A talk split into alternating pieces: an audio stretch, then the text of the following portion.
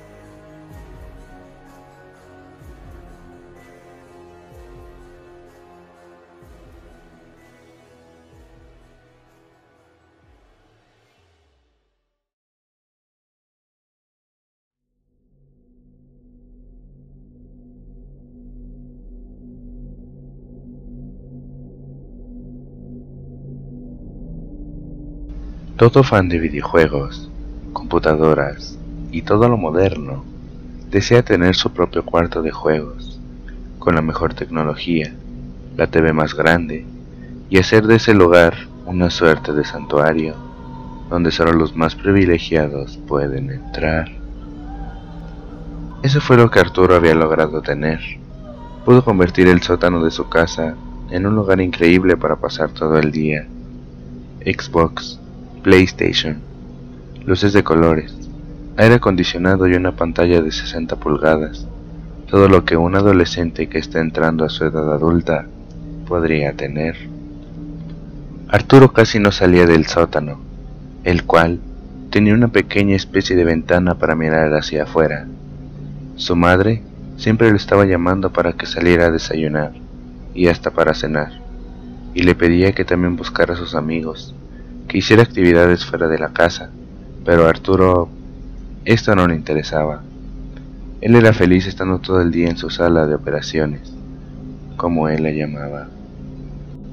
Tenía dos hermanos pequeños, los cuales tenían prohibido entrar a la sala sin su permiso, ya que no quería que fueran a romper algo. Pero un día, mientras él estaba en la universidad, los chicos sentaron y estuvieron jugando con su Xbox y comiendo dejando todo sucio y desacomodado, lo cual no fue del agrado de Arturo. Mamá, ¿cómo es posible que los dejaras entrar? Sabes que no me gusta que nadie entre aquí. Mira cómo dejaron el piso y estuvieron jugando con mi Xbox. Lo siento, hijo, pero deberías de compartir más con nosotros que somos tu familia y no vivir allí encerrado. Tus hermanos solo quieren participar de tus cosas. Ya basta, mamá. Les he dicho que nadie debe entrar aquí. Desde que papá murió, este es mi lugar. Voy a colocar un cierre con una combinación de números que solo sabré yo, dijo Arturo enfurecido, y así lo hizo. El lugar en donde vivían Arturo y su familia era un hermoso valle, donde también había una planta química, la cual estaba a punto de sufrir un accidente sin que nadie lo pudiera haber prevenido. Ese día Arturo se había quedado dormido dentro del cuarto ya que jugó toda la madrugada y por más que su madre lo llamó para salir a desayunar, él no la escuchaba, y tampoco escuchó la explosión que hubo en la planta química, la cual provocó un derrame de gases y líquidos tóxicos que empezaron a afectar a todos en el pueblo. Hubo un apagón general, las personas estaban enfermando, muchos tenían quemaduras, otros se desmayaban por respirar los gases, pero lo peor fue que algo estaba cambiando en su comportamiento. Se estaban atacando entre ellos. Era una violencia locura colectiva. Las personas ya no hablaban, solo gruñían, babeaban, se golpeaban. Era una especie de apocalipsis local. Arturo, profundamente dormido, no se enteraba del caos que existía en su pueblo. Su madre y sus hermanos estaban escondidos debajo de la mesa. Escuchaban por un pequeño radio de baterías cómo se contaba sobre la situación en el pueblo. Pero ese también fue su error. El sonido de la radio atrajo a unos vecinos que estaban cerca, que ya estaban infectados, y entraron a la casa con una violencia tal que atacaron a la familia de Arturo. La madre corrió con sus hermanitos, pero rápidamente los pequeños fueron alcanzados por estos locos con miradas sedientas de sangre. La madre giró la cabeza y solo pudo ver cómo sus hijos gritaban, mientras eran mordidos por los que una vez fueron sus vecinos. Ella logró llegar a la puerta del sótano y empezó a golpearla para que Arturo la abriera, ya que solo él tenía la clave numérica. Hijo, ábreme la puerta deprisa. Arturo, querido hijo, despierta y abre esta puerta. Pero Arturo no reaccionó.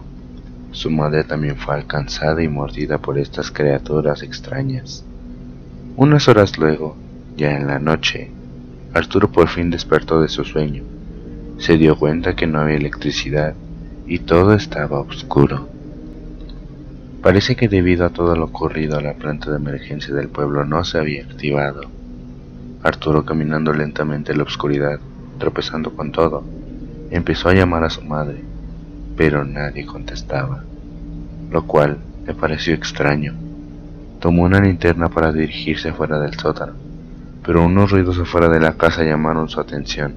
Se asomó por la ventana pequeña del sótano y pudo ver cientos de personas muertas en las calles del pueblo pero otras caminando, tambaleando y balbuceando palabras. Arturo no podía creer lo que veía y corrió a las escaleras del sótano para salir. Al no haber luz eléctrica, la puerta del sótano se abría solo por dentro. Al girar la palanca de la misma, Arturo salió lentamente con linterna en mano. Mamá, mamá, ¿estás aquí? No había respuesta pero al caminar hacia la sala pudo ver a su madre sentada en un sofá, mirando hacia el suelo, pero sin decir nada. Arturo estaba nervioso, ya que mientras se acercaba a su madre, se seguían escuchando gritos desgarradores de personas siendo atacadas. Mamá, mamá, qué bueno que estás bien. ¿Qué ocurre allá afuera? ¿Y dónde están mis hermanitos? Pero al acercarse a su madre, ésta se puso de pie de un salto y al levantar la cabeza, Arturo pudo ver cómo los ojos idos de su madre sangraban. Estaba infectada con lo que sea que fuera que estaba volviendo loca la gente del pueblo y se lanzó sobre Arturo. Mamá, ¿pero qué haces? decía él mientras corría de regreso al único lugar en donde podía estar a salvo, en su querida sala de operaciones. Debía llegar ahí, entrar y cerrar la puerta. Corrió lo más rápido que pudo y logró entrar. Al cerrar la puerta, afuera se escuchaba como su madre golpeaba para entrar, como si fuera una fiera, mientras por la ventana del sótano, una cara horrible de alguien del pueblo lo miraba fijamente, como con ganas de entrar y atacarlo también. ¿Pero qué sucede? Esto es una pesadilla. Mamá, ¿por qué me haces esto? ¿Qué ha pasado? gritaba Arturo desesperado. Hijo, ábreme la puerta, te prometo que todo estará bien. Yo también estaba asustada, pero te aseguro que esto se siente bien. Siempre te dije que debía salir más. No, no te dejaré entrar, mamá. Perdóname por cómo me comporté contigo, decía Arturo llorando al ver que esa ya no era su madre. Me quedaría aquí encerrado hasta que toda esta pesadilla termine. Dile a mis hermanitos que siempre los he querido. Pero su madre le contestó ya casi con una voz muy extraña. ¿Tus hermanos? ¿Por qué no se los dices tú mismo? Ellos ya entraron a jugar otra vez. Arturo sintió un escalofrío por su cuerpo y entre la oscuridad de su sala de operaciones pudo ver un par de ojos que brillaban en la oscuridad. Tembloroso, Intentó alumbrarlo con su linterna, cuando unos pasos se acercaron detrás de él y una voz le preguntó, Hermano, ¿podemos jugar ahora?